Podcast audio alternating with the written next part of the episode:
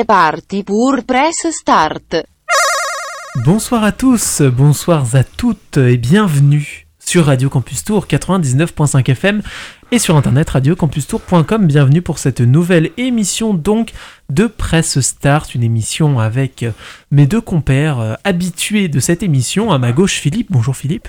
Salut Julien, salut à toutes et à tous. Et bonjour Tony. Bonjour tout le monde. Bienvenue donc dans cette émission. Comment ça va les gars? Content d'être là, euh, parler de jeux vidéo euh, Bah toujours, toujours c'est l'été. euh, quel est le meilleur truc à faire pendant l'été? Parler de jeux vidéo. Parler, même jouer aux jeux. Enfermez-vous chez vous, fermez les volets pour garder la Bah, De toute fraîcheur. façon, il va y avoir la canicule, euh, paraît-il. Donc, euh, Bon, ça va venir. Bon, pas, pas demain, il va pleuvoir. non, pas demain. Ouais. Mais ça va venir. En tout cas, ce qui est sûr, c'est qu'effectivement, c'est l'été, et t'as raison de le dire, parce que sur Radio Campus Tour, c'est le début de la grille d'été depuis lundi. Et donc, euh, nous, on est toujours là cet été. On va rester là pour eh bien, assurer cette émission. Et on va vous proposer des émissions un petit peu plus euh, originales, spéciales en tout cas, Ouais. avec à chaque fois des thématiques un peu spéciales. Et cette semaine, on a une thématique spéciale, une thématique Voilà. autour du jeu vidéo, bien sûr. Mais alors, est quelle est, spéciale. quelle est cette thématique spéciale, mon cher Philippe? Eh ben, spécialement aujourd'hui, euh, on va parler de cinéma et jeux vidéo. Puis Parce alors là, que aussi l'été, on peut regarder des films. donc, euh, et euh, Après 12 heures le de jeu geekage. vidéo a inspiré beaucoup de réalisateurs, pas forcément les meilleurs, mais ils ont inspiré en tout cas. Et Donc, puis alors ça va être, c'est pas spécial, ça va être spécial.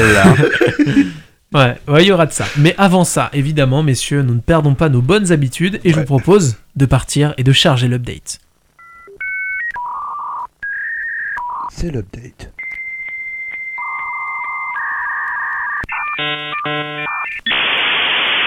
Toujours ces ultrasons qui devaient être hyper agréables en voiture. Oui, Les et- gens doivent se dire, mais qu'est-ce qui se passe? Ou les gens qui, qui ont connu cette époque, ils sont tous en boule en train de dire Non, pourquoi la connexion fonctionne pas? En tout cas, J'ai que 50 heures. ah ouais, terrible. Bon, alors qui veut commencer? Tony Tiens, c'est tout le temps Philippe, Ouais, j'avoue. c'est vrai. Euh, Tony, c'est à ton tour. Tu vas nous parler, je crois, d'une nouveauté de chez Nintendo. alors, Enfin, une nouveauté. voilà. euh, bon, Un nouveau produit plus qu'une nouveauté. Alors rappelez-vous, il y a 3-4 semaines, il est possible que je vous ai parlé de la grande rumeur qui était de parler de la Switch Pro. Alors, la Switch Pro, c'était censé être une réactualisation euh, de la Switch euh, actuelle, qui est une console de 2017, qui tourne avec un hardware qui a aujourd'hui quand même 6 ans, hein, une euh, puce Tegra X1. Euh, la puce Tegra X1, on la trouvait en fait sur des Nvidia Shield, hein, donc ça commence à, Ça à remonter un chouïa quand même. Et euh, mais euh, c'est pas une mauvaise puce hein, dans l'absolu, c'est juste que bah c'est c'est vieux quoi. Et euh, du coup, il se trouve que euh, bah en fait, euh, on m'a menti et je vous ai menti. La, console, il y a 4 semaines, elle n'a pas été annoncée, elle n'est pas sortie. Et là, incroyable, c'était avant-hier, si je dis pas de bêtises, ou hier, on a eu l'annonce de la nouvelle Switch. Alors, dénomination commerciale, Nintendo Switch modèle OLED. Et alors là, on va commencer à sentir le truc. Donc, la console va sortir, elle va coûter donc euh, 350 euros normalement. 359,99 en préco à la Fnac et ça sort le 8 octobre. Ah, voilà, tu vois. Bon, Pour, à 9 pour- euros pour être près. précis, voilà. Alors, qu'est-ce que ça change? Parce que moi, je me disais, bon, ils vont peut-être faire comme ils ont fait pour la DS à l'époque, à la 3DS, où il y a eu la New 3DS, qui était la même chose, sauf qu'elle rajoutait donc un joystick, euh, un tout petit joystick en haut à gauche. Elle changeait également les diagonales euh, d'écran, et euh, il y avait un peu plus de puissance. D'ailleurs, il y avait quelques rares jeux qui étaient euh, exclus euh, New 3DS. Euh, et donc, on... je m'étais dit, bah, ils vont peut-être faire ça. Et ben, même pas. Qu'est-ce qu'ils ont fait? Alors, ils ont changé la taille de la de, de, de l'écran. Il passe de 6,2 à 7 pouces. Bon, très bien. Ensuite, ils ont essayé de changer le, euh, la, la technologie de l'écran. On passe d'un LCD standard euh, qu'on a sur à peu près tous nos écrans à un écran OLED. Alors, l'écran OLED, si vous voulez avoir une idée de ce que ça peut donner, je vous invite à regarder euh, comment marche une, une Vita, une PS Vita. Vous allez voir, c'est des écrans qui sont incroyables. En termes de propreté, de luminosité, de couleur, c'est top. Bon, euh, le problème, c'est que la Vita, elle a quand même quelques années. Donc, euh, ce qui était vachement impressionnant il y a 7 ans, bon, aujourd'hui, tu ouais, c'est pas mal, ouais, c'est pas mal. Et, euh, et en fait, il change aussi le dock, puisque je vous rappelle que la Switch est une console portable, enfin portable hybride, dans le sens où on peut la docker pour jouer sur télé. Et en fait, le dock, eh ben, en fait, il permet juste d'avoir euh, un nouveau support pour y brancher un câble RJ45 pour connecter en Ethernet. Quid d'une augmentation de puissance ou d'un changement, je sais pas moi, de la puce, une augmentation de la RAM, des fréquences euh, des processeurs? Que dalle Là, Alors, s'il y a une autre chose qui change à l'interne, c'est qu'en fait, elle passe de 32 à 64 Go de mémoire interne. Ah, c'est quand même pas mal. Voilà. Ah, allez, plus de ouais, jeux dans la console. Ouais, bon, oui, t'as un bon vieux, bon vieux port euh, SD, hein, où tu mets une carte mémoire micro SD, puis voilà, Oui, t'es parti. bon. Mais et donc euh, voilà, donc euh, ça c'est la grande annonce de Nintendo. Alors euh, déçu est peut-être un, petit euphémisme.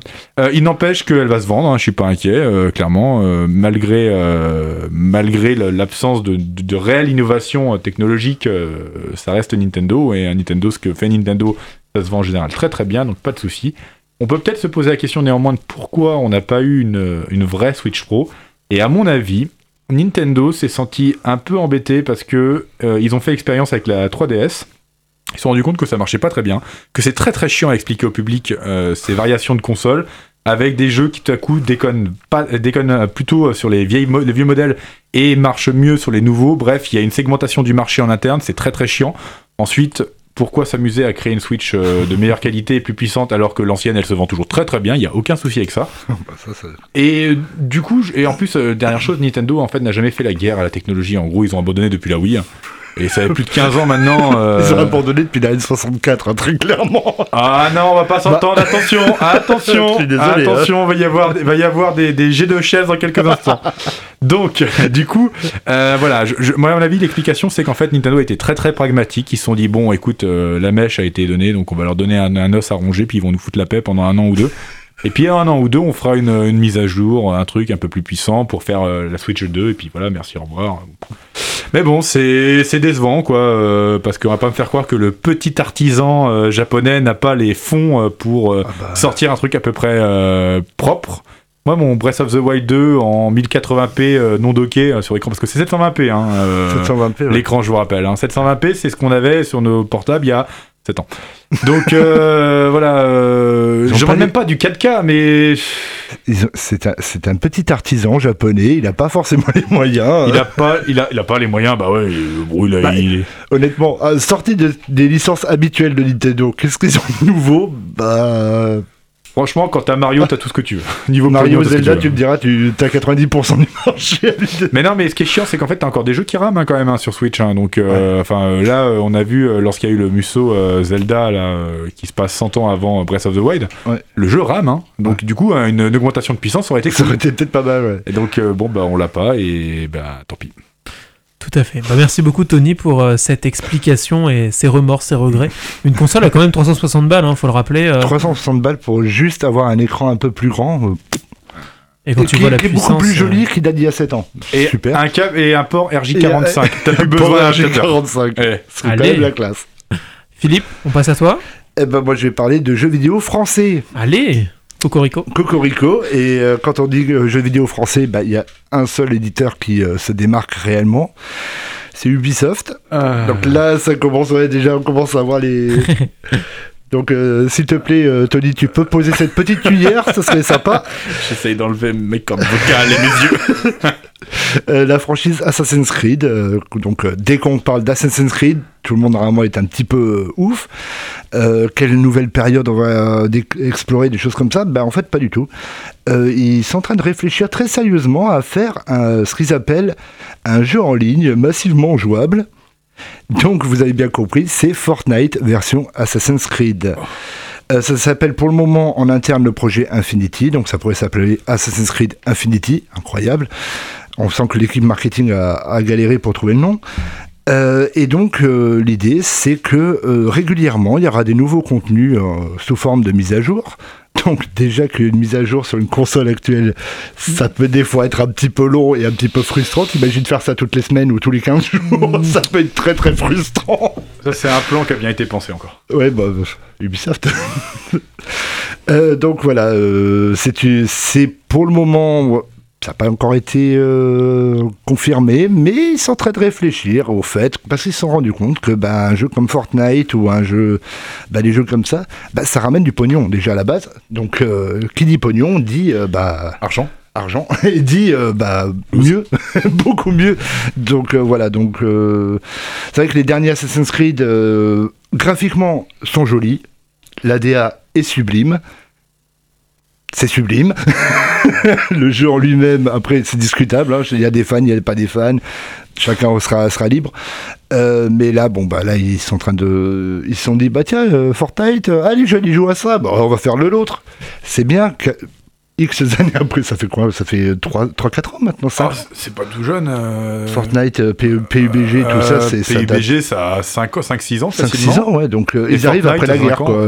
Bah oui. Donc ils ont intérêt d'avoir révolutionné le truc parce que pour s'attaquer à Fortnite, t'as intérêt de faire mieux que ce que c'est. Oui, euh, puis Epic, ils ont euh, la tendance facile à aller aux tribunaux. hein, donc, c'est euh, ça. c'est- Donc euh, voilà, affaire à suivre du côté du jeu vidéo français. Tout à fait. Et moi, du côté de mon actu, messieurs, euh, imaginez-vous, replongeons-nous. Nous sommes le 1er mars 2020. Euh, le monde d'avant, hein, C'était il y a très très longtemps. C'était le monde d'avant et c'était une LAN de CSGO à Katowice en Pologne donc pas très loin de, euh, De- pas très loin de en Pologne. de la Pologne tout à en fait Pologne d'ailleurs. juste à côté de Varsovie voilà Voilà. pas très Cracovie loin à de- côté de Cracovie de et un Crac- peu en dessous de Varsovie voilà. Pas très loin d'un voisin avec une longue histoire qui s'appelle l'Allemagne aussi. hein. aussi Très très copains les Polonais et les Allemands. Et euh, justement, euh, à cette période, ce jour-là, ce 1er mars, se tenait eh bien, une LAN, l'IEM Katowice, une très grosse compétition, hein, à plus d'un million d'euros de cash prize.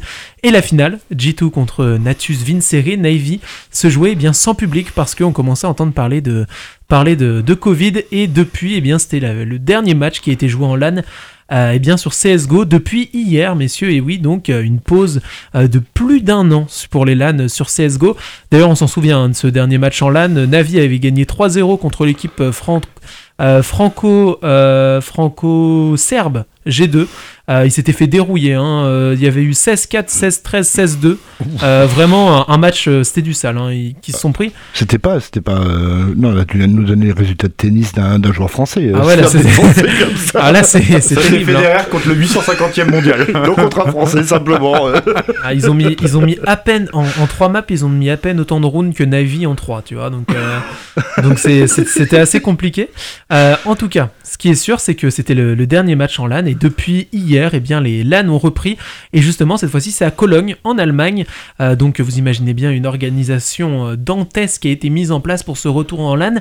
Parce qu'on n'est pas sur un petit tournoi non plus. hein. C'est 120 joueurs de 20 pays différents qui se sont déplacés pour cet événement. En plus de ça, il y a les coachs, il y a les assistants techniques. Ça représente du beau monde qui s'est donc euh, déplacé à Cologne. Alors, c'est un tournoi euh, à 1 million de dollars quand même, un gros tournoi donc. C'est pas vraiment le cash prize que les joueurs sont venus chercher ici, c'est plutôt retrouver cette ambiance de LAN, retrouver eh bien euh, le, déplacement, le fait d'avoir cette pression, euh, de croiser les autres équipes dans les couloirs. Alors les croiser pas trop, parce qu'en fait il y a un, très gros protocole qui a été mis en place. Déjà, les joueurs étaient obligés de venir eh bien en LAN, en ligne, enfin sur place donc pour pouvoir jouer la compétition. Si jamais ils pouvaient pas se déplacer, et ben ils étaient, euh, euh, radiés de la compétition. Je crois que finalement, euh, sur les derniers jours, ça a été un peu allégé cette règle-là.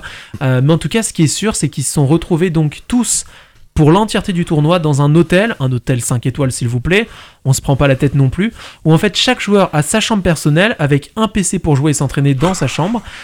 Ils ont des prac rooms, donc des salles d'entraînement, où les équipes ont également à disposition chacun leur PC, etc. Test Covid à l'arrivée, puis tous les 4 jours et euh, une quarantaine pendant 3 jours à l'arrivée euh, de chaque joueur, même pas des équipes, hein, de chaque joueur dans leur chambre pour s'assurer euh, bien d'avoir d'être le plus safe possible. Test négatif pour avoir l'accès à des salles communes comme la piscine, les salles de gym, etc. Oui, on est dans un, dans un 5 étoiles, messieurs, quand même. Les joueurs devront aussi porter des masques dans les espaces communs. Euh, et en cas de joueurs positifs au Covid, eh bien, les équipes sont mises en quarantaine. Euh, donc voilà, un gros protocole évidemment mis en place, mais en même temps, ça fait euh, plus d'un an, ça fait euh, 15 mois qu'on attend le retour en LAN. Et je pense que les joueurs sont très contents de s'être déplacés. Donc là, aujourd'hui, on est sur le tournoi, le tournoi donc juste avant les play-in pour pouvoir se qualifier. Il y a 16 équipes qui ont fait le déplacement pour 8 places dans le tournoi majeur. Il y a déjà 8 équipes inscrites et donc il restait 8 places. Ouais. Donc il y a un petit tournoi avant qui est en train de se dérouler, là, qui est en train de se terminer. Et d'ailleurs, les Français de la team Vitality sont qualifiés euh, pour, euh, pour euh, cette, dans ce play-in. Donc on aura des Français à Cologne. Donc les LDLC, qui est une autre équipe française, les LDLC OL. Donc voilà, Ouais, on- de, de l'Olympique lyonnais. voilà, c'est ça. Euh, qui donc eux se sont déplacés et malheureusement ont, ont accroché une victoire. Euh, ils ont perdu leur premier match. Il faut deux victoires pour pouvoir gagner. Ils ont perdu leur premier match contre Nip, euh, Nip qui est une très grosse équipe de la scène. Ils ont gagné leur deuxième match contre une, une équipe random de- d'Amérique du Nord. Euh, des gros noobs. Et par contre ils se sont fait ils se sont fait exploser euh, pour leur troisième match qualificatif contre une équipe vraiment une top team. Euh, donc bon c'était un peu les outsiders. Ils ont été éliminés mais au moins on les a vus en LAN. Et je pense qu'ils étaient très contents de se déplacer et de retrouver un peu toute cette ferveur. Euh, donc voilà les événements qui s'organisent de plus en plus. On commence à voir le retour en LAN. Euh, et c'est une bonne chose pour les spectateurs et surtout pour les joueurs Mais moi, je suis Jean-Michel Aulas avec la- l'année que vient de faire l'Olympique lyonnais au niveau sport et en e-sport. Je sais pas, mais arrive un moment, tu, je sais pas, tu, tu, tu consultes, tu Après- consultes un prêtre. hein, après, euh, tu fais, euh, tu vois Team Vitali- les Vitality c'est euh, top top 5 euh, monde Ah oui. en gros top 5 top 10 monde bon, vraiment après, sur les fait, plus mauvais mois bon, Euh, les quoi. LDLCOL, c'est top 40 monde. Ouais. Donc, quand ils jouent en top 5, Ouais, forcément, il y, a... y un niveau c'est pas un la- c'est pas le même niveau. deçà. Déjà, le fait d'être venu à ces play-in et d'être qualifié à ces mal. c'était déjà un- une, belle place pour eux. Euh, je crois qu'ils récupèrent quelques milliers de dollars de, Oui. euh, voilà, pour le déplacement. Oui, voilà, pour, juste, juste euh, pour payer le- les frais euh, et, Et puis- ils ça auront- Monsieur. Ils auront profité une petite semaine d'un hôtel 5 étoiles. Bon, sympa, sympa quand même. Bah, comme les joueurs de foot. comme les joueurs de foot. Dis donc, tu sais qu'on me demande actuellement, ça veut dire quoi jouer en LAN? Et c'est vrai que je- ça m'est Ah ouais, vrai d'expliquer. euh, alors, l'acronyme, je saurais pas le, dire- le, le donner, mais en tout cas, en LAN, c'est euh, effectivement que toutes les, toutes les personnes jouent hein, une compétition, mais euh, physiquement au même endroit. Ah oui, d'accord, ouais. Euh, Ah alors, oui, c'est- c'est un peu comme les, les vieux. Ah, vraiment, on va parler d'une époque, ça l'impression c'est la préhistoire. Euh, les salons de, les salles de jeu, quoi, comme Ouais, euh, on avait où il y avait les ordinateurs, les joueurs, les joueurs étaient. euh, bah, ça, ça existe toujours, hein, mais Ouais. alors là, pour le coup, À comme c'est. il une- ça existe peut-être moins, moins, mais ouais. Ouais, mais. C'est à l'époque qu'il y en avait. ouais, tout à fait. C'était l'époque des réseaux locaux, en fait, donc c'est le local, aré- Bah, local, arena- local Area Network, je vais y arriver.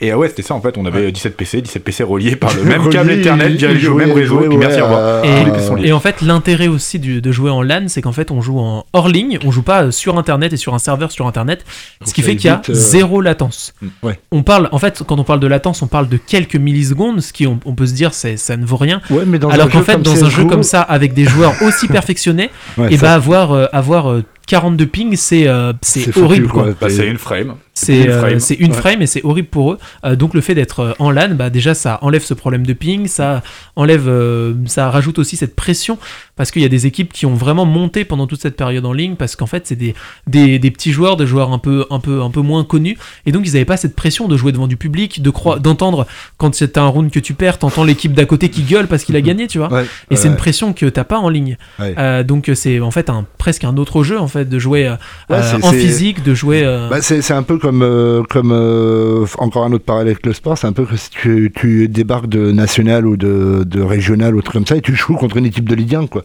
Tu dis, bah, du jour au lendemain, ouais, tu as joué contre, contre des 80, avec euh, 20 000 personnes, tu fais, ah ouais, Ouais. ça fait un petit peu de bruit quand Et en fait, effectivement, ça se serait joué à, à huis clos, comme on a pu voir À pour le clos, Final, bah, Final 8. ouais. Euh, à huis clos, bah, t'as des équipes qui sont moins bonnes qui finalement peuvent gagner. peuvent s'en sortir parce que bah, l'idée du public est moins importante alors que certaines autres Alors que- équipes jouent avec enfin la pression du public joue pour eux Les quoi. grandes teams, les grands joueurs, en fait, sont parfois techniquement au même niveau que des joueurs un peu plus bas, mais ils ont cette expérience du public, euh, de la pression, etc., qui euh, est hyper importante et qui fait que bah, certaines équipes ne peuvent pas contre. Sauf des quand plus on s'appelle euh, Antoine Griezmann qui n'a plus l'habitude de jouer devant du public. Mais bon, Apparemment. ça, Bon, allez, c'est un autre débat. c'est un autre débat. Il y, a- il y a quand même des tirs à balles réelles ici. hein. oui, oui, oui, carrément. Oui. De toute façon, ils ne nous écoutent pas, je crois. Ah, Et sinon, je viens de euh, recevoir un message de justement Antoine Griezmann disant je t'emmerde. Antoine G. Antoine brûler les G. On fait un, un petit coucou à Antoine G. En tout cas, on a fini euh, nos, euh, nos actus, messieurs. Et je vous propose bien de faire une pause musicale. Qu'est-ce qu'on va s'écouter en premier, Philippe, pour cette Euh, pause je sais pas ce que tu as prévu en, en premier. Eh ben, j'ai les trois, donc c'est comme tu Eh préfères. ben, oui, mais ça, ça me dit rien. Euh, bah, on va écouter, euh, bah, justement, puisque cinéma, jeux vidéo, on va écouter U2, qui est un petit groupe irlandais, pas très Ouais. connu, qui avait signé la BO du- d'un film qui n'était pas très connu non plus, qui s'appelle Tomb Raider. Donc, euh, voici euh, Elevation. Elevation.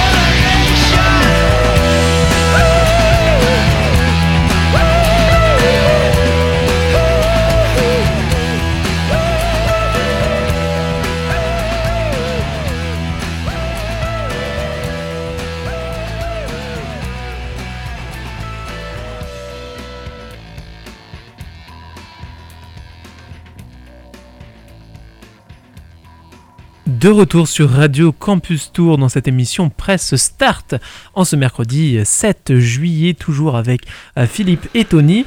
Et euh, maintenant, on va aborder notre sujet du jour. On va parler euh, des adaptations euh, cinématographiques de jeux vidéo.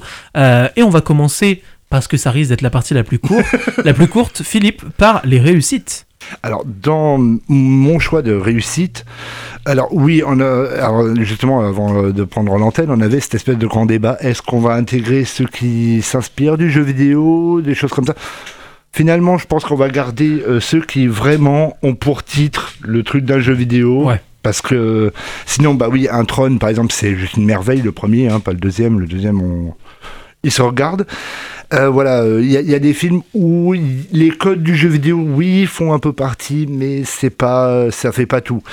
Donc, euh, pour commencer, bah, moi, je vais commencer par un plaisir totalement coupable, euh, beaucoup. euh, Ayant grandi dans les années 90, euh, à cette époque-là, il y avait bah, la guerre entre Nintendo et Sega, et surtout, il y avait un, un jeu qui est devenu mythique depuis, quand on fait encore des, des, euh, des concours, enfin des, euh, Oui, il y a y, toujours des, il y a toujours des grandes, des grands, des euh, grandes des compétitions grandes de ça. compètes, ouais, des- C'est Street Fighter. Ah ouais, celui-là, oui. Et Street Fighter, quand on, on regarde le film, comment dire? C'est tellement improbable qu'il en est bon. Alors, euh, attends, alors, est-ce que tu connais l'histoire de, de- de, euh, l'histoire derrière le film Street Fighter? Parce qu'elle est assez magique. En fait, elle est, elle est symptomatique de tout ce que tu vas avoir dans le, dans le truc. Bah, c'est simplement, euh, bah, c'est à la mode.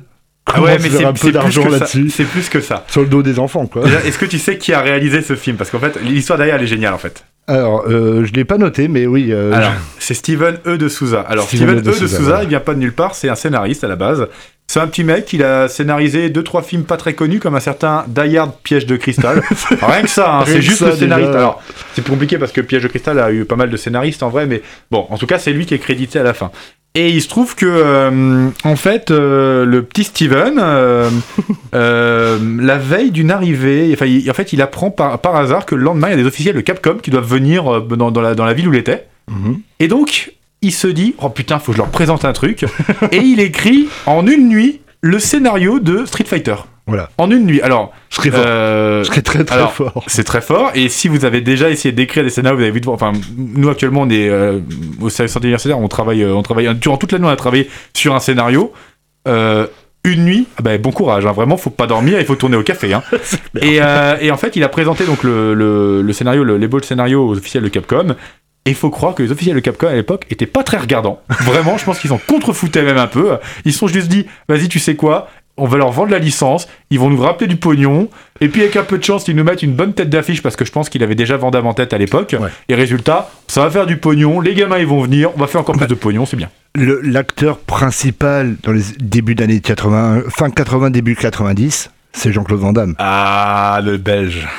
C'est euh, voilà et c'est aussi pour ça que c'est un de mes plaisirs coupables parce que j'aime beaucoup les films de Jean-Claude Van Damme même s'ils sont souvent assez particuliers mais j'aime beaucoup Van Damme parce que sa manière de jouer il sait pas jouer et mais il est à fond et ça c'est un truc que j'adore euh, j'adore vraiment chez lui a t'as l'impression que le mec il est sincère. Euh, Il est vraiment sincère dans son jeu, même quand c'est pourri ce qu'il fait. Mais euh, euh, on retrouve également à l'affiche une star des années 90 au niveau de la chanson, Kylie Minogue, Ah oui. Tu sais pourquoi ils avaient Kylie Minogue d'ailleurs? Parce que ça devait se vendre beaucoup. Non, même pas. Non, non, c'est purement financier. C'est qu'en fait, quand t'as un acteur australien, et ben en fait, l'Australie te file du pognon. je te déconne pas.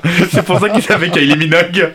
Donc voilà. Et puis comme c'était la grande star des années 90, parce que oui, elle n'est pas euh, une star issue de 2000, euh, elle, était, elle avait déjà tenté un retour. Euh, bah voilà, euh, Kylie Minogue, bah, c'était la star et elle fait le, le rôle de Camille. Et un, des ac- un acteur qui malheureusement est décédé pendant le tournage, mais qui est juste Ah oui. incroyable. Ah Il oui. est à fond. C'est Raoul Julia qui fait le rôle de, de M. Bison. Quoi. Ah ouais, Raoul Julia que vous connaissez sans doute plus par euh, la famille Adams puisqu'il jouait. euh, euh, comment il s'appelait le, le mari de la- C'était- Ah, j'ai perdu son nom, dis donc. mais bref, il jouait, il jouait le, Il jouait il le jouait le mari. mari hein, dans la famille Marie Adams. Adams, ouais. Et euh, ouais, et Raoul Julia, donc en fait, euh, lors du tournage, en fait, il avait déjà un cancer et euh, Gomez, voilà, on vient de me le dire. l'instant, Gomez. Gomez. Et en fait, il était, il était touché par un cancer, un cancer assez fulgurant, et donc Street Fighter, c'est son dernier film, et il est mort vraiment peu de temps après la sortie du film et tout. Et quand on voit comment il joue, il est absolument incroyable. Il est à 120%. Même Vandame à côté, il est moins dans le surjeu. et ça, c'est incroyable. Vraiment, c'est génial. Alors, euh, évidemment, bah, euh, adapter un film, euh, faire un film sur un jeu vidéo où il n'y a pas beaucoup d'histoire, c'est très compliqué. Donc, forcément, ce jeu, ce, ce jeu, ce film s'est fait pas mal bâcher par les, les fans de jeux vidéo. Ouais. Et même encore aujourd'hui, c'est fait bâcher par les fans de, les fans de jeux vidéo. Euh, le scénario, ils disent qu'il est mal mis en scène. Euh, on est au début des années 90. euh, le jeu vidéo commence à être à la mode, hein, très clairement. le cinéma, bah voilà, ils se disent il y a peut-être moyen de, faire quelque chose. Bon, donc les problèmes, tu les as forcément. Euh, c'est vrai que certains personnages euh, sont assez comiques parce que Dalsim, c'est un, un scientifique euh, de laboratoire. C'est vrai. Honda, en fait, c'est un c'est un mec qui tend une perche, en fait, et il est mec d'une équipe de tournage avec une perche dans les C'est ça, ouais. Balrog, c'est pas un boxeur professionnel renégat. hein, le mec, il est caméraman dans la vie de tous les jours.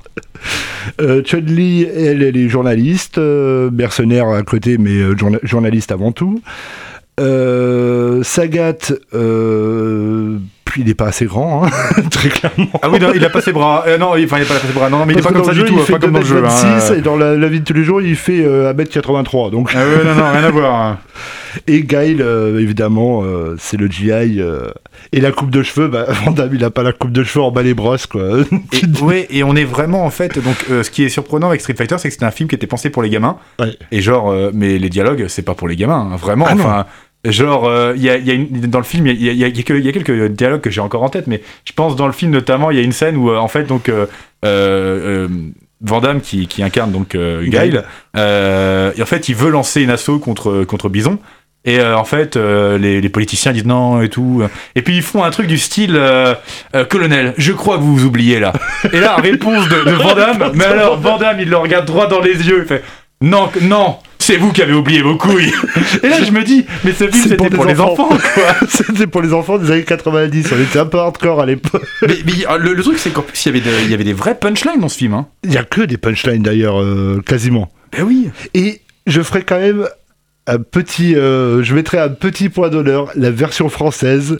Ah avec oui. les traductions des, des noms, Ah avec oui, non, non, mais- pour Guile. ah non non mais il faut le voir en VF hein, il faut film le hein. voir en VF et il vaut vraiment le coup. Donc euh, voilà, le... un des films qui. euh, Voilà, c'est un pla- plaisir totalement coupable de ma part.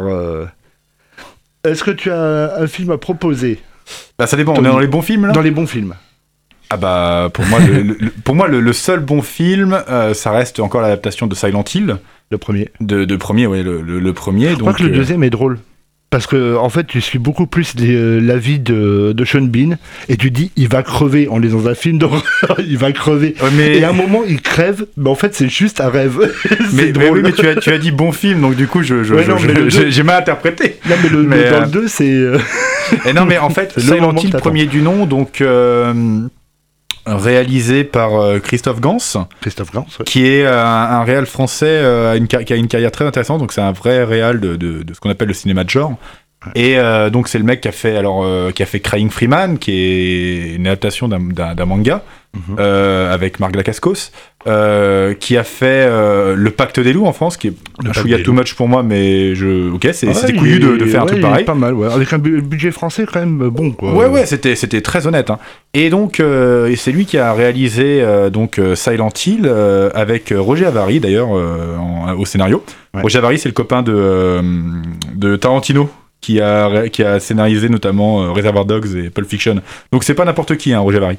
Et euh, en fait, euh, moi je trouve que le film est très honnête parce que Silent Hill, c'est un projet, c'est, typiquement un univers qui se prête plutôt pas mal à l'adaptation en, vrai. Et je trouve que Christophe Gans a compris ce qui faisait le sel du jeu. L'ambiance marche bien.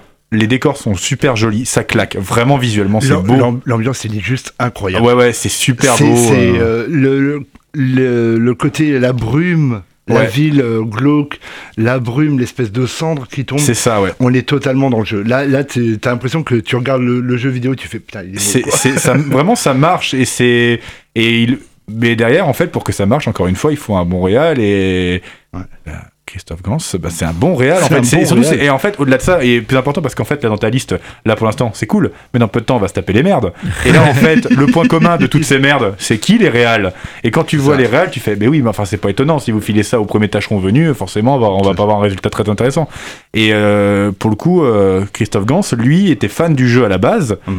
Et ça sentait, ça sentait dans son écriture, dans sa façon de réaliser le truc. Ouais. Bon, la, la présence de Sean Bean est inutile en réalité dans le film. Enfin, vraiment, c'est. Le- L'univers parallèle, le truc, c'est juste parce qu'il faut mettre euh, Oui, une mais c'est- histoire de famille, machin. Ouais, mais c'est Sinon, nul. tu lâches la fille toute seule dans, le, dans la ville, sans explication, bah, ça marche tout En aussi fait, bien. en fait, le seul souci pour moi, le plus gros souci de Silent Hill en réalité, pour moi, c'est que Silent Hill, c'est un jeu qui est plutôt cryptique en réalité. Ouais. Euh, c'est pas simple de comprendre les scénarios de Silent Hill, puisqu'en fait, on te donne des informations vraiment euh, par-ci par-là, et c'est à toi d'essayer de recoller les morceaux du puzzle. Et en fait, dans le film, ils ont pas eu ce courage-là. Alors. C'est pas la faute, je pense pas que c'est la faute du réal, je pense pas que c'est la faute du scénariste, je pense que c'est plutôt la faute de la production qui craignait qu'en fait euh, ça marche pas financièrement. Et donc résultat, ils se sont dit il faut vraiment qu'on explique bien le tout. Et en fait, c'est dommage parce que Silent Hill, c'est un, c'est une catégorie de jeu justement qui est pas là pour te, te mâcher le travail. Ouais. Tu vas découvrir le truc, tu vas vivre le truc. Ouais. Et puis, euh, quand tu vas finir le jeu la première fois, tu vas pas avoir compris. Ouais. Tu vas être passé à côté de plein de trucs. En plus, tu auras sans doute la mauvaise fin, parce qu'il y a plein de fins différentes dans les Silent Hill. Et du coup, euh, c'est dommage. Ça, c'est dommage. Euh, Ça me fait toujours un peu chier de me dire qu'ils ont pas été jusqu'au bout.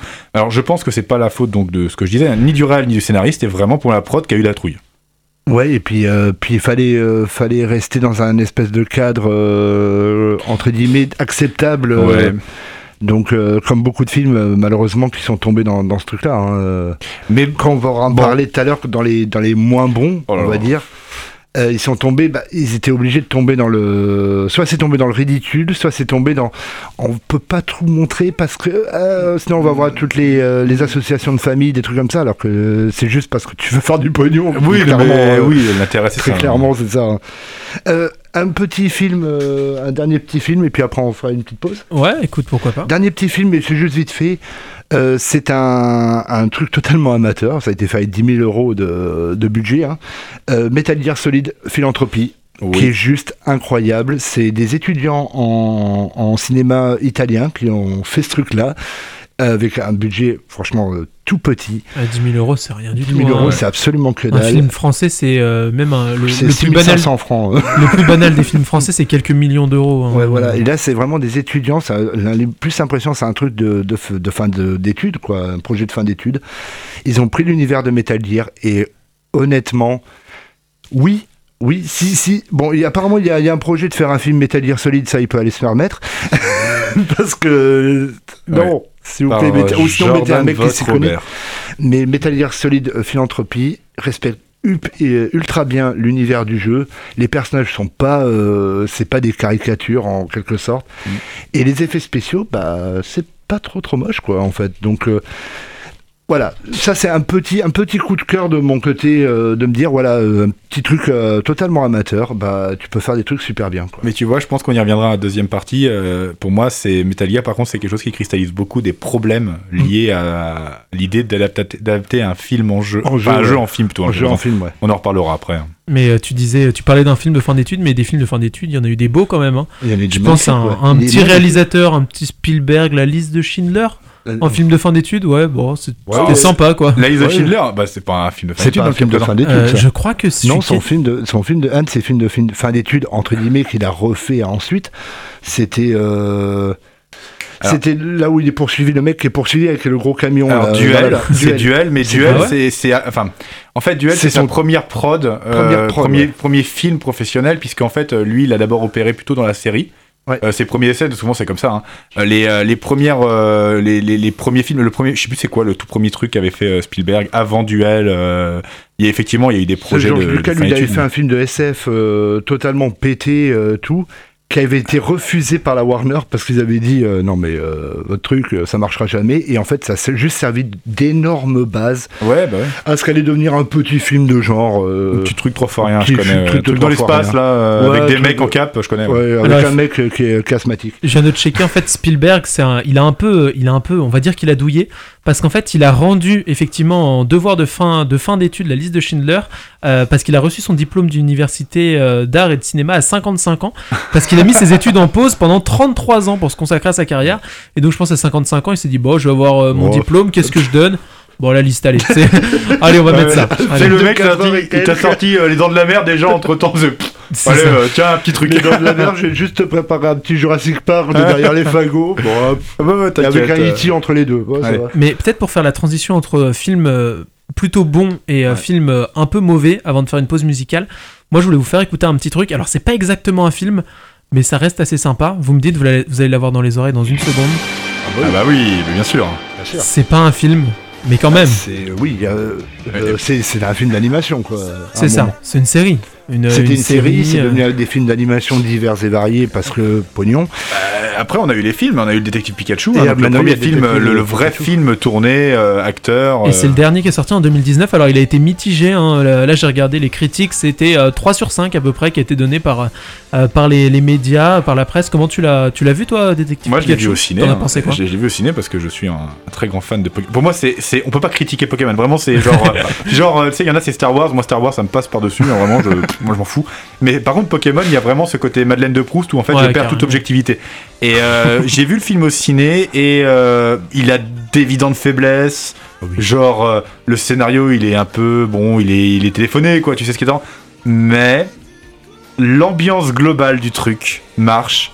Et au passage, je tiens à dire une chose les mecs qui ont fait ce film, enfin la production qui a fait ce film derrière, euh, lorsqu'ils ont, ils ont fait le générique de fin, le générique de fin est absolument magique, puisqu'en fait, le générique de fin s'amuse à, à, à retracer le- l'effet graphique des Pokémon de la toute première gêne Ouais. pour remonter, enfin avancer dans le Avancer temps. dans le et en fait, il y a un aspect vraiment la Madeleine de Proust qui te t'explose à la gueule, quoi, à ce moment-là. Et, euh, et ouais, Détective Pikachu, je trouve que c'est bien. Je trouve que c'est bien. Enfin, en tout cas, c'est vraiment quelque chose de super honnête par rapport à toutes les merdes qu'on a pu avoir, quoi. Ok. Bah, tu vois, le- le- les films euh, Madeleine de Proust, euh, toi, tu- toi c'est Détective Pokémon. Moi, je, ce sera un, un film comme Power Rangers. C'est complètement. ouais. c'est c'est Non, mais je mauvais, peux c'est entendre. incroyablement mauvais. Mais. Ouais, quand entendre. quand t'as grandi à cette époque où c'était le, la hype, machin, bah ouais, tu, bon, même si le film, tu le regardes, tu fais, ah, elle était un petit peu con-con, mais pff, on s'en fout, quoi, finalement. euh, c'est le plaisir d'y être, de regarder ce truc-là. Et et il y a Ah. Brian Cranston Dans le qui avait dernier, besoin de pognon. qui visiblement doit payer ses impôts lui aussi. Bon, petite pause musicale avant de parler des, des navets. On va avoir un petit quart d'heure pour parler de navets, ça va te suffire? Oh bah oui, on peut même faire, on pourra même faire d'autres émissions. Ah, Il y a bah, tellement il y a du, il y a du level. hein. Philippe a une liste longue comme son bras. Et encore, elle est Et même Dieu pas sait qu'il est grand, euh, Philippe. hein. Donc c'est pour dire. Et pourtant, elle est pas, elle est pas complète, hein, cette liste. Bon alors Philippe, d'ailleurs, en parlant de toi, en parlant de pause musicale, En parlant que de moi, non, on va pas parler de moi, c'est pas super intéressant. Euh, Non, mais en parlant de pause musicale, parce que c'est toi qui les as sélectionnés là sous les yeux, j'ai deux OST. euh, ouais, bah on va mettre celui de Tron. Allez, Journée parti. euh, à la cool. Est écoute ça. 80, 82. Et on se retrouve dans quelques minutes sur Radio Campus Tour. A tout de suite.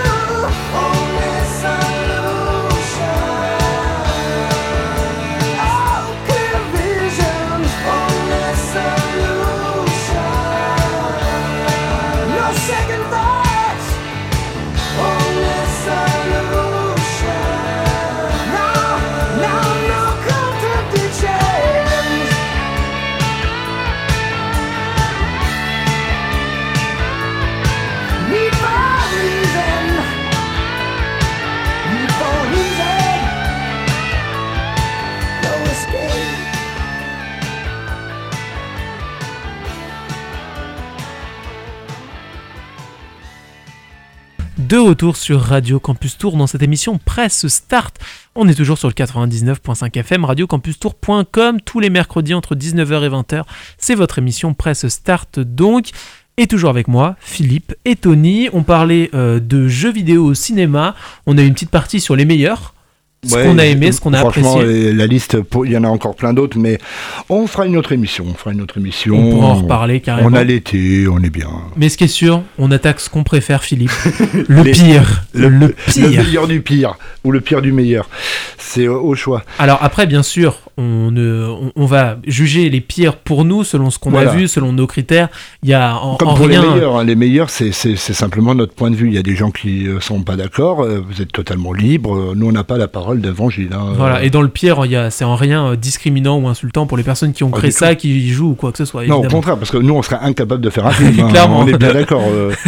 Mais quand tu, tu vois quand même les budgets euh, qui peuvent être des fois alloués, tu te dis. Ce qui aurait pu être euh, fait, la qualité de la licence. Tu t'attends euh, peut-être un petit peu à mieux, quoi.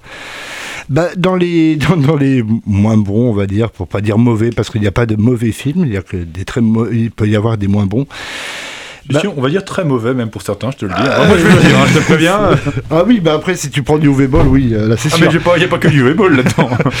Euh, moi, je vais parler d'un film que euh, ça, ça me rappelle des bons souvenirs pour moi parce que ça a été un grand moment de rire au cinéma.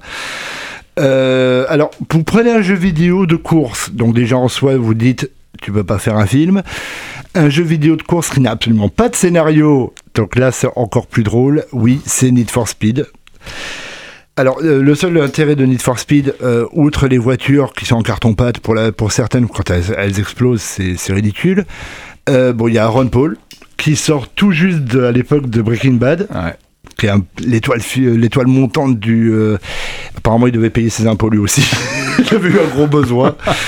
Parce que bah, Need for Speed, comment, comment résumer ce film? Bah, C'est euh, c'est, euh, Fast and Furious, mais avec un budget, le budget de la, la croisière s'amuse, quoi, très clairement. Tu peux, tu peux pas faire un film d'un jeu où déjà il n'y a pas de scénario. Le seul truc, c'est tu prends ta voiture, tu vas à fond, tu vas être poursuivi par des flics, tu bats des flics, tu bats les autres qui tu ne les connais même pas, tu vas même pas savoir qui c'est, mais qui t'en veulent apparemment. Et tu en fais un film de ça. Bah ouais, ils ont réussi à le faire, c'est voilà. Donc ça c'est euh, ça ça restera mon petit plaisir. euh. Mais ils y introduisent un scénario quand même ou... Ah oui, il y a totalement un scénario. Il faut que tu ailles d'un point A à un point B. Le mec, il faut qu'il aille d'un point A à un point B, qu'il livre une voiture, machin. Donc ça ressemble beaucoup à 60 secondes chrono. Tu dis, Ouais. ah, c'est quand même bizarre au départ. La voiture, en plus, elle y ressemble à celle de 60 secondes chrono. tu dis, oh, c'est quand même étrange. Ah, il y a une inspi. Jusqu'au moment où euh, il y a méchant aléatoire euh, qui arrive et tu es au milieu d'une course, il y a des voitures qui explosent de tous les côtés, c'est la fin du film et tu fais j'ai rien compris mais ok euh. mais au moins tu t'ennuies pas parce que tu peux pas réfléchir, tu débranches ton cerveau, tu te dis je vais le mettre là, hein, un peu comme quand tu joues à Need for Speed, euh, parce que très clairement euh, c'est juste va vite, c'est tout. hein, le scénario du, du jeu, euh, Ça vole pas très très haut. ça vole pas très très haut. Et pourtant, c'est bon, un, jeu qui, qui attire pas mal de monde parce que c'est une licence qui existe toujours et qui régulièrement euh, ressort. Donc voilà. En film, non. En jeu, si tu veux. Mais un autre film qui, alors là, justement, on en parlait tout à l'heure dans les dans les actualités, qui aurait mérité largement mieux. Assassin's Creed. Parce que quand même, quand à l'affiche, tu as Michael Fassbinder, qui a quand même joué Magneto au cinéma, entre autres. C'est marrant, je me rappelle surtout de lui dans Shame. Je me demande pas pourquoi, mais je me rappelle surtout de lui dans Shame. Quand tu as euh, Marion Cotillard. Non, ça, c'est pas Non, ça. ça. Franchement. Si, pour la môme. Elle, a- elle, a- elle- fait quand même un bon rôle dans la môme. C'est celui qui l'a fait vraiment connaître. hein, euh. Ouais, ouais, ouais, c'est ça. le Euh, problème, quand tu as, euh, je, est-ce que tu pourrais vérifier Il me semble que c'est Jeremy Irons qui est de- dedans, mais je, je sais qu'il y, y a un acteur qui est quand même assez confirmé qui fait le père de de Micheline là, euh, de, de Marion Cotillard. hein, et, et puis euh, tu dis un, un jeu où on va dans le passé euh, par des trucs futuristes. Tu dis le scénario, il est là, il est écrit, il est devant ton nez. T'as- t'as juste à simplement suivre ce qui est marqué. Eh ben non. Et effectivement, c'est ça, hein, Mario, Co- Mario Cotillard et Jérémy, et Jérémy Jérémy Irons. Donc, Oh euh, bon, lui, il est aussi un petit peu adepte des, des, des Lui de doit jeux payer ses impôts, un peu mauvais. visiblement. Et, et tu dis, t'as le scénario qui est devant ton nez, t'as rien à changer, il, est- Ah. il est parfait le truc. Et t'arrives à faire euh, un, un jeu, ou un jeu, oui, surtout un film où tu comprends que chi parce que le seul truc qui le sauve, c'est que t'as, t'as, tu, tu sens que Michael Fassbinder, il est passionné par le jeu. Mais il y a que lui qui est passionné. quoi. Les autres, ils sont là pour juste. Ah, il y a des choses à dire Bon, je vais le dire. Voilà. Ok. Merci, au Mon revoir. Euh, c'est ouais, c'est c'est catastrophique. Mais moi, j'attends que tu me sortes la, la purge ultime, le, le grand moment. Ah, le grand moment. Ah, moi, je veux que tu me le sortes parce que. Le Dwayne Johnson euh, ou, ou pas Non, il n'y a pas de Dwayne. Non, parce que celui-là, c'est. Mouah, Tu vois, c'est. Là, là, pour moi, là, par Ou le exemple, Christophe Christophe c'est du Lambert. navet. Ou le Christophe Lambert. Euh, non, c'est pas celui-là. C'est, c'est du nanar. Là, on est sur la ligne du nanar. C'est un peu différent. Je comprends le plaisir. Tu vois, c'est, genre le, le, le meilleur du pire, quoi. Donc, euh, c'est Ah, vraiment bah, le genre. meilleur euh, du pire. Escale à Nanarland, quoi. Les cinq. euh, Alors, euh, non. La pathologie Non, c'est pas la pathologie. C'est. euh, C'est l'histoire d'un mec euh, avec une avec un- une veste en cuir dans un New York. Ah oui, tu veux parler de- d'un certain Max Payne. Ah. Le film qui, pareil, le jeu vidéo, qui a un scénario, bon, qui est, très très bateau. hein, c'est le scénario du flic euh, qui est, euh, voilà, sa femme s'est fait euh, buter, son gamin s'est fait buter, lui il vit très très mal, machin. c'est totalement, on est totalement dans les codes du film noir, du film policier noir, machin. Ils ont réussi a raté un truc. C'est c'est- c'est un but grand ouvert. C'est c'est- comment dire? Parce que bah, tu veux pas tomber dans le dans le dans le truc du euh, ah oui mais si si on fait trop euh, trop violent. euh, en fait, les familles vont être contre, donc on pourra pas vendre aux jeunes qui, eux, connaissent le jeu vidéo très, très clairement. Donc, on est obligé d'aseptiser. Et tu te retrouves avec Max Payne, quoi. En fait, le, le souci qu'il y a avec Max Payne, c'est que euh, donc Max Payne, c'est un, c'est un archétype du, du, du cinéma, donc euh, le euh, roman quelque noir, chose quoi, qui est revenu le donc du, film le- noir. effectivement le, le, le, le film noir et euh, l'une des plus grandes inspirations de Max Payne euh, elle se trouve du côté de Hong Kong et quand les réalisateurs hongkongais ont commencé à, à faire ce genre de cinéma notamment John Woo hein, c'est vraiment le, le- la matrice hein, de Max Payne c'est John Woo hein, avec une balle dans la tête avec Hard Boiled enfin vraiment tous ces genres de films avec Shoyun Fat qui étaient vraiment c'est en, en plus pour le coup il y a vraiment tout dedans parce que euh, John Woo un truc qu'il kiffe c'est les ralentis les fusils quand il tire il y a des, des gerbes de lumière partout des étincelles partout T'as toujours une gens sautent et volent. Alors, c'est des colombes, c'est des Les colombes, il y a des colombes qui mais volent. le, le symbolique, la symbolique en Asie euh, Ouais, est quelque et- chose d'important. Mais euh, en fait, le truc, c'est que, euh, comment dire, Max Payne s'inspire de ça. Il n'y a pas de souci avec ça. En fait, au contraire, moi, euh, quelqu'un qui cite John Woo, euh, époque 90, euh, pas de problème. Ouais. Le souci, c'est qu'en fait, le jeu, déjà, euh, a beaucoup de bases d'inspiration cinématographique.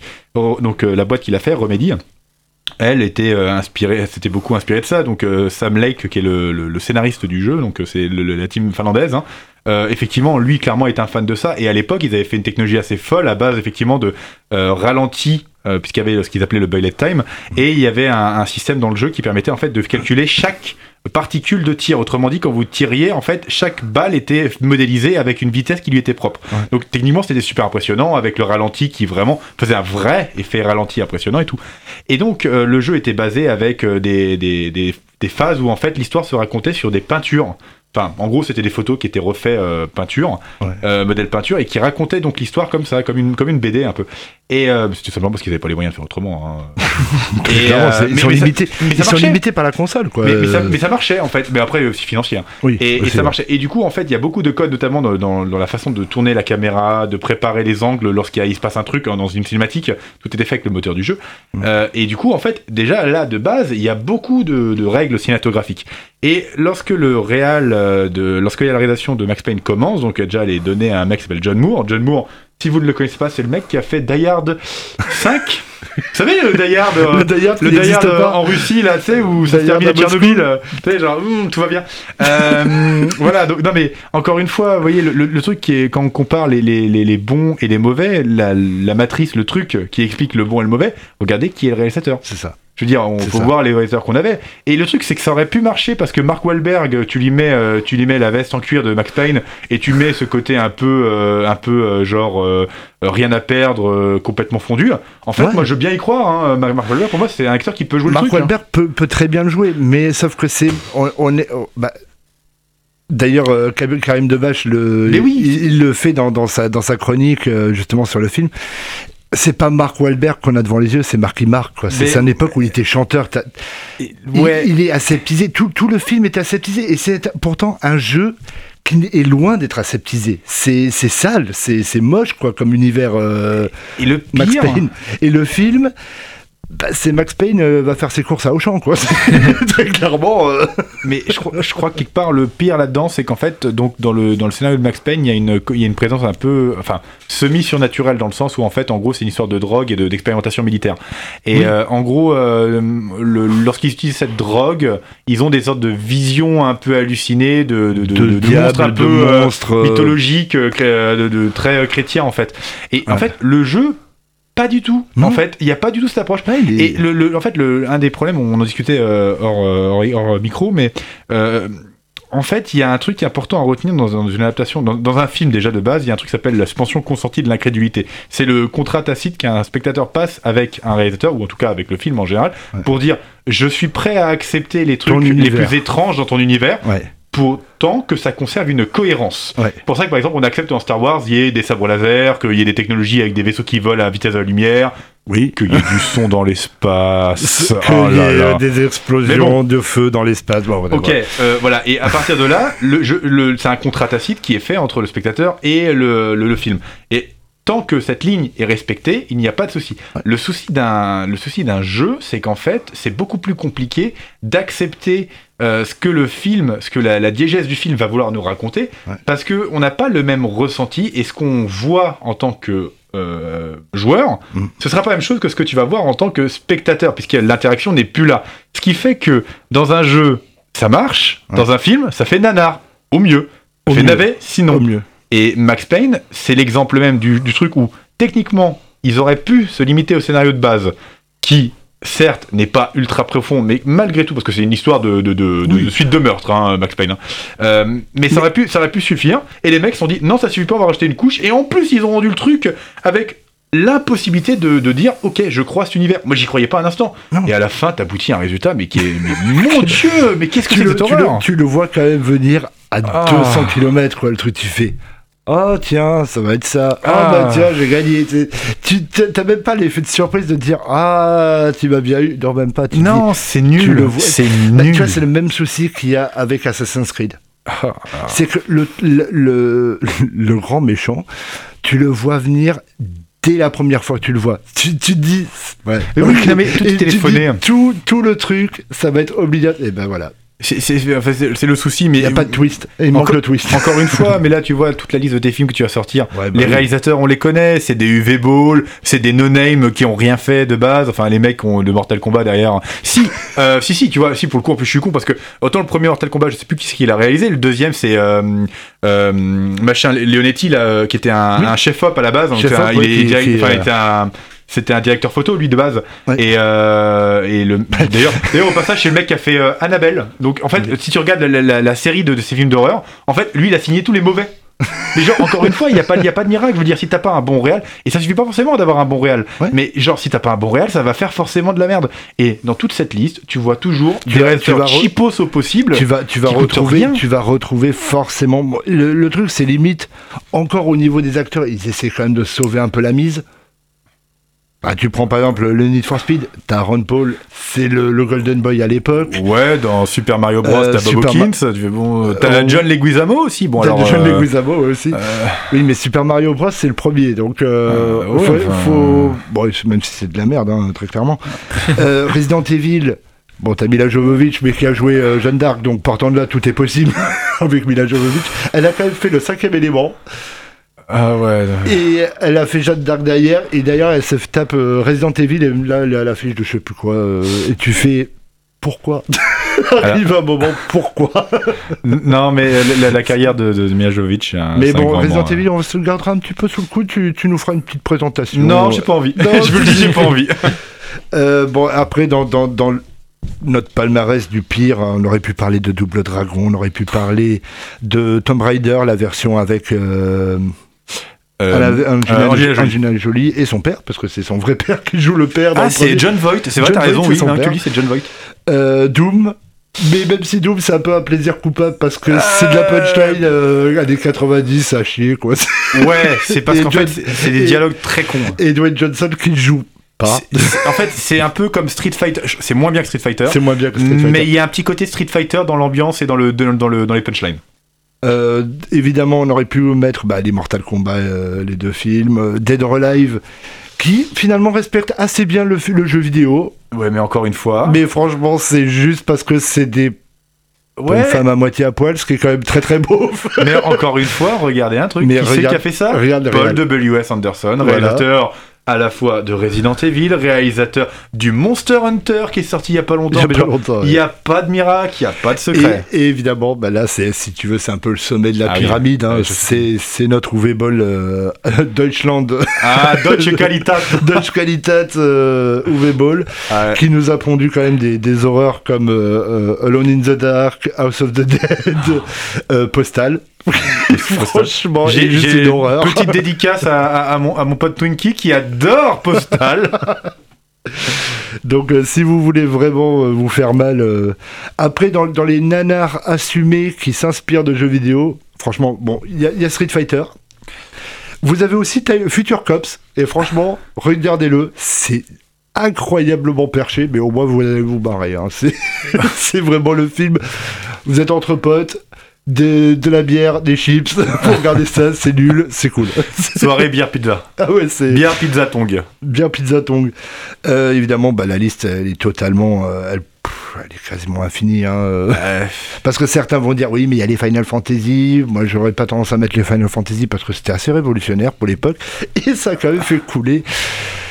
Square, euh, Squaresoft est mort, euh, à cause de euh. Il y a le réalisateur des, des jeux. Hironobu Sakaguchi qui, Qui est, s'est fait euh, virer. qui s'est fait virer parce que à cause de l'échec. Enfin, il est parti. Il est- Enfin, dans la Ouais, tradition il japonaise. légèrement il est- poussé vers la sortie. Oui, voilà, mais c'est ça. Et, euh, et puis après, bon, on n'a pas abordé bah, des films comme j'avais dit au début, euh, il y a Scott Pilgrim, il y a War Games, il y a Tron, il y a Wreck-It Ralph, euh, donc les mondes de Ralph, Ouais. où bah, le jeu vidéo est présent, mais c'est ça c'est voilà, c'est pas tiré d'un jeu en particulier ou d'une- d'un truc comme ça quoi. Non, c'est mais c'est ces en fait qui ont grandi avec les jeux vidéo, qui ont intégré les codes des jeux vidéo et qui finalement maintenant le mettent dans leur réalisation. film, il y a aussi le film de Spielberg, euh, Ready Player One. Ouais, Euh, mais alors tu- ouais, mais pour un Ready Player One, c'est pas, c'est pas- c'est un mauvais. Enfin, tu et vois, puis après, moi, il y a par contre, Pixel c'est- aussi, mais ça c'est. Non, ça c'est un Ah, très mauvais Pixel. exemple. mais euh, si tu prends, enfin, faire- pour faire très vite, si tu prends par exemple Ready Player One, pour moi c'est un mauvais exemple parce qu'en fait Ready Player One c'est l'exemple même du film qui te met des références de pop culture, dont jeux vidéo.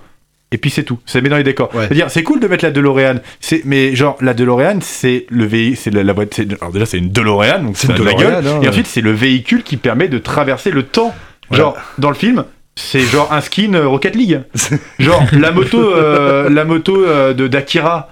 De, de- de- de la moto de Canada, c'est ouais c'est cool, mais genre en fait Akira c'est c'est un monument en fait de la pop culture. Ouais. Si tu la mets juste pour me dire t'as vu j'ai le l'amiibo, euh, la, la moto de Canada, tu fais mais c'est nul en fait. Et typiquement pour moi euh, Ready Player One c'est vraiment l'exemple des, des idées de merde euh, de liées aux jeux vidéo. Genre t'as vu il y a ça pour attirer le chaland moyen qui aime les jeux Ah, vidéo. c'est- c'est c'est un peu comme euh, Jurassic World avec Jurassic Park, c'est pour dire, eh, t'as vu, ça ressemble au- Ouais, à Jurassic, Jurassic Park. World, Eh, t'as c'est vu, abusé. le même truc que dans Jurassic Park. Par contre tu vois c'est pas tu si dis mal pas- Jurassic World avec du recul. Quand tu revois le les premier, pas si mal. le premier est intéressant. Il est, il est pété de défauts, mais il est intéressant. Le 2, par contre, ils peuvent aller se faire foutre. et- Ah, moi, j'ai Très clairement. aimé. Moi j'ai bien aimé le 2 pour le coup. Mais... Ah, il est en étant euh, de grand fan de Jurassic Bah oui, Park. vas-y, Et le mais- pire, le pire, c'est que je chie dessus. Ça passe demain à la télé. Je suis devant comme. Ah bah moi le, le Comme Jurassic une World ado, 3 au ciné j'y hein, mais bon. Eh, mais le 3, je vais, je vais dire non. euh, Je, je suis le premier à dire non, c'est de la merde et tout. Bah t'iras quand même. Je vais aller le voir parce que bah bien sûr. À chaque fois, c'est un peu comme un vieux, une vieille ex qui. elle Tu te fais, propose ah, quelque chose. Oh c'est pas une bonne idée. Mais bon allez. idée, mais bon. Voilà. Bah, mais on écoutez, fera, euh, on fera d'autres d'autres ouais. émissions. Il y a- C'est un, truc. pff, on peut en parler pendant des heures. quoi. Et puis je pense que l'appel peut être lancé à notre cher Charles euh, de, les, de, Oui. de cette équipe euh, qui fait aussi partie de Plan Séquence et pourquoi pas à Solène. Ça pourrait être Aussi, une émission être sympa. sympa de faire un ouais. crossover. euh, euh, un crossover, on se peut, on, euh, euh, Press Start et, euh, j'ai dit on se porte pas plus mal. Non, non, Press ça c'est Start. après ça. Ça c'est après. Ça c'est dans, ça c'est dans 25 minutes. Dans 25 minutes. Euh, crossover Press Start avec euh, eh bien Plan Séquence, l'émission Ouais. de cinéma de Radio Campus Tour. Ça pourrait être euh, cool. ça pourrait être Oh, très, le très le sympa. cadeau les mecs, ils vont se taper que les films de merde. le gros cadeau. C'est Ah, clair. Après. euh, Ah bah les euh, jeux vidéo. hein, Après, euh, on pourra peut-être étendre à la pop culture ou justement étendre, ces films inspirés Après, on de. peut ouvrir aussi sur les séries parce qu'il y a des séries. séries, euh, carrément. Il y a des Ouais. séries euh, Oui aussi. hein. inspirées. Après, attention, hein, je pense que Oh. ça dépend d'où viennent ces séries. Je pense que les séries Netflix, ça va pas leur plaire. Ah bah ça dépend. Ah, les si on propose pas. si on propose C'est les pas. élitistes. Ah, Non, je je sais sais pas. En tout cas, messieurs, merci beaucoup pour cette émission, pour euh, ce débat, pour euh, tous ces films que nous- vous nous avez présentés. Et on ne manquera pas, bien sûr, d'en reparler dans cette émission euh, Oui, il y, Presse il y il y aura de quoi faire. On pourra même limite faire euh, reprendre la liste des, des films qu'on a dit et trouver des alternatives qui sont mieux et qui finalement respectent peut-être plus le médium euh, Ah, de bah, base. C'est pas très compliqué ça. hein. on Oui, va- on bah pourra oui. faire ça. On rappelle que cette émission est à retrouver chaque mercredi de 19h à 20h, 20h ou presque. De rang de presque, 19h à 20h ou presque sur Radio Campus Tour, euh, qu'elle aussi a retrouvé en podcast chaque semaine ou presque sur le site de radiocampustour.com. Tout est presque. En fait, c'est presque presque start. C'est presque presque start. C'est presque start. C'est presque Philippe. euh, c'est presque Tony. c'est presque Tony et c'était presque Julien au micro de Radio Campus Tour. Nous, on vous donne rendez-vous donc mercredi prochain pour une nouvelle émission de Presse Start. Et on vous donne rendez-vous, chers auditeurs, restez fidèles à Radio Campus Tour. Dans 24 Car- minutes. Dans 23 minutes, même le temps qu'on rende l'antenne, vous allez pouvoir entendre l'Euro 2020, le live dont se porte pas plus mal spécial Euro 2020, Ouais. avec le choc entre L'Angleterre, et le Danemark. Demi-finale. Qui Avec- ira affronter les Italiens? C'est ça. Mystère. Mystère. Et donc le match est à 20h, commenté par un duo de choc. Mais avant ça, avec Philippe, eh ben, on vous assure un pré-show dans 23 minutes. Donc Voilà. on se retrouve dans 23 minutes. On vous propose d'écouter un peu de musique, un peu de playlist de Radio Campus Tour. Et on Bah, se retrouve bonne. donc euh, dans quelques minutes pour, euh, pour ceci. Et pour nos chers auditeurs de Prestart, rendez-vous euh, mercredi prochain pour une nouvelle émission. À bientôt, Tony. Sur un nouveau thème. À bientôt. Philippe. salut. salut.